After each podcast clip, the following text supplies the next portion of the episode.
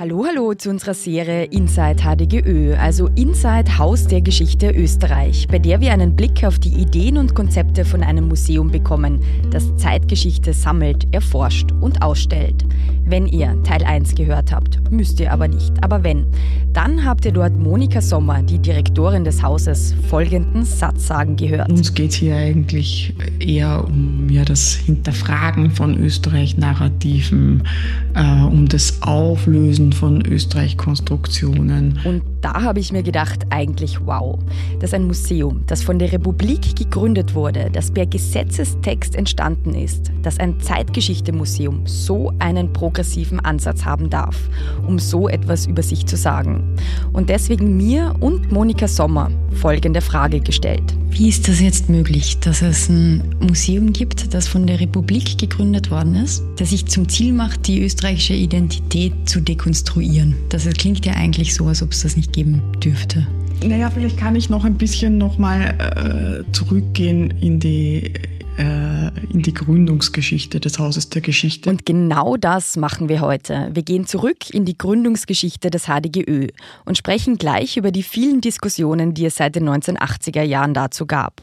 Nur vorher, vorher beginnen wir ganz am Anfang, nämlich im Jahr 1919 wo es schon erste Überlegungen gegeben hat, äh, so eine Art Geschichtskabinett ähm, der Gegenwart auch zu gründen.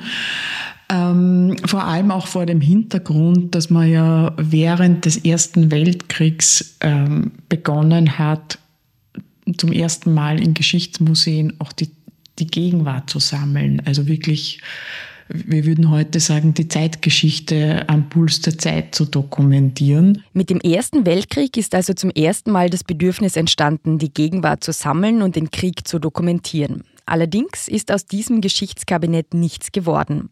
Und die Idee für ein Zeitgeschichte-Museum erst wieder nach dem Zweiten Weltkrieg aufgekommen. Durch Karl Renner, der schon der erste Staatskanzler der Ersten Republik war und jetzt als erster Staatskanzler der provisorischen Regierung nach 1945 sehr dahinter war, ein Zeitgeschichte-Museum für Österreich zu gründen. Karl Renner hat ähm, ein Museum äh, einzurichten begonnen, dem hat er den Namen gegeben Museum der Ersten und Zweiten Republik. Ähm, er wollte somit am Beginn der Zweiten Republik auch die Kontinuität ähm, herausarbeiten mit der, mit der Ersten Republik und er hat ähm, den Auftrag gegeben, dass zentrale äh, Szenen der jüngsten österreichischen Geschichte auch bildlich festgehalten werden. Also zum Beispiel die Ausrufung der Republik, da wurden Gemälde in Auftrag gegeben. Ähm, diese, diese Szene sozusagen eigentlich erst 1945, 46, 47 dann ähm, bildlich äh, in Form der Malerei äh, oder mit dem äh, Mittel der Malerei festzuhalten. Dieses Museum war allerdings gar nicht als öffentliches Museum für BesucherInnen gedacht, sondern als repräsentativer Empfangsraum, in dem internationale Gäste empfangen werden konnten. Tatsächlich zustande gekommen ist auch dieses Museum nicht und die ersten Schautafeln und Vitrinen lagern nun teilweise im Archiv des heutigen HDGÖ. Nach Karl Renner gab es erstmal eine lange Pause bis dann in den 1980er Jahren die Idee wieder aufgegriffen wurde. Dann aber unter ganz anderen Bedingungen. Denn in den 1980er Jahren ging es plötzlich um das genaue Gegenteil von dem, was Karl Renner noch wollte. Nämlich nicht mehr die Kontinuität zwischen Erster und Zweiter Republik zu zeigen, sondern sich mit dem auseinanderzusetzen, was zwischen der Ersten und der Zweiten Republik in Österreich geschehen war. Einerseits haben die deutschen Debatten hier einen Einfluss äh, genommen und auf der anderen Seite war es gerade in Österreich natürlich auch nach der äh, Waldheim-Debatte äh, 86, 88 dann auch äh, ein Bedürfnis sozusagen äh, auch zu zeigen, man setzt sich mit der eigenen äh, Zeitgeschichte auch auseinander. Die Waldheim-Debatte oder auch Waldheim-Affäre war in Österreich der Auslöser dafür, dass erstmals öffentlich über die aktive Unterstützung und Beteiligung von ÖsterreicherInnen am Nationalsozialismus gesprochen wurde. 1986, als sich Kurt Waldheim zur Wahl zum Bundespräsidenten aufstellen ließ und internationale Zeitungen wie die New York Times seine Vergangenheit in der SA öffentlich machten.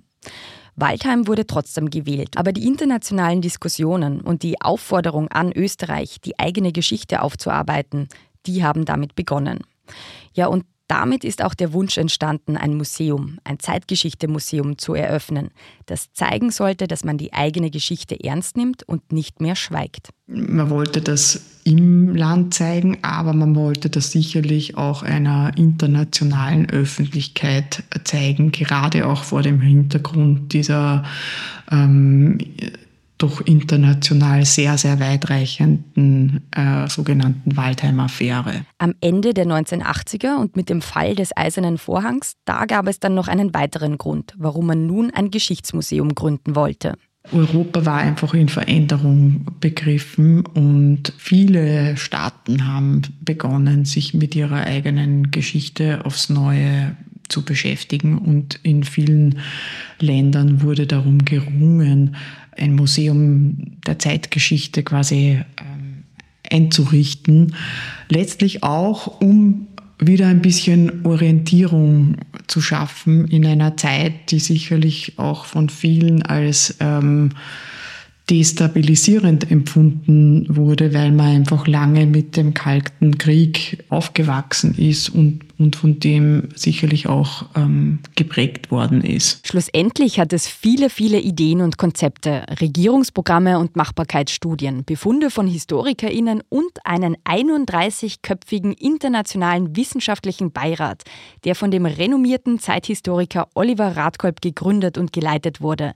Das alles hat es gebraucht, bis im Jahr 2016 ein Gesetz entstanden ist, das die Gründung von einem Haus der Geschichte ermöglicht hat.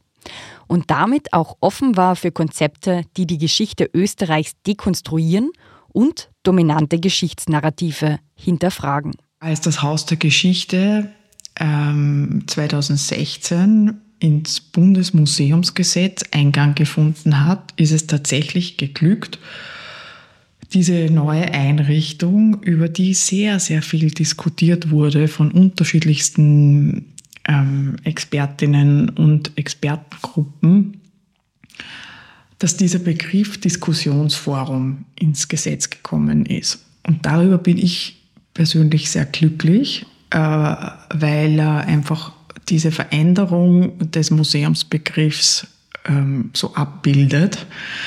Ähm, das zeigt, dass das Museum was Bewegliches ist, was Dynamisches äh, und vor allem auch etwas, das seinen Sitz mitten in der Gesellschaft hat und nicht irgendwo am Rand steht und dann ähm, bestimmte steinerne Zeugen vielleicht äh, sammelt und ausstellt.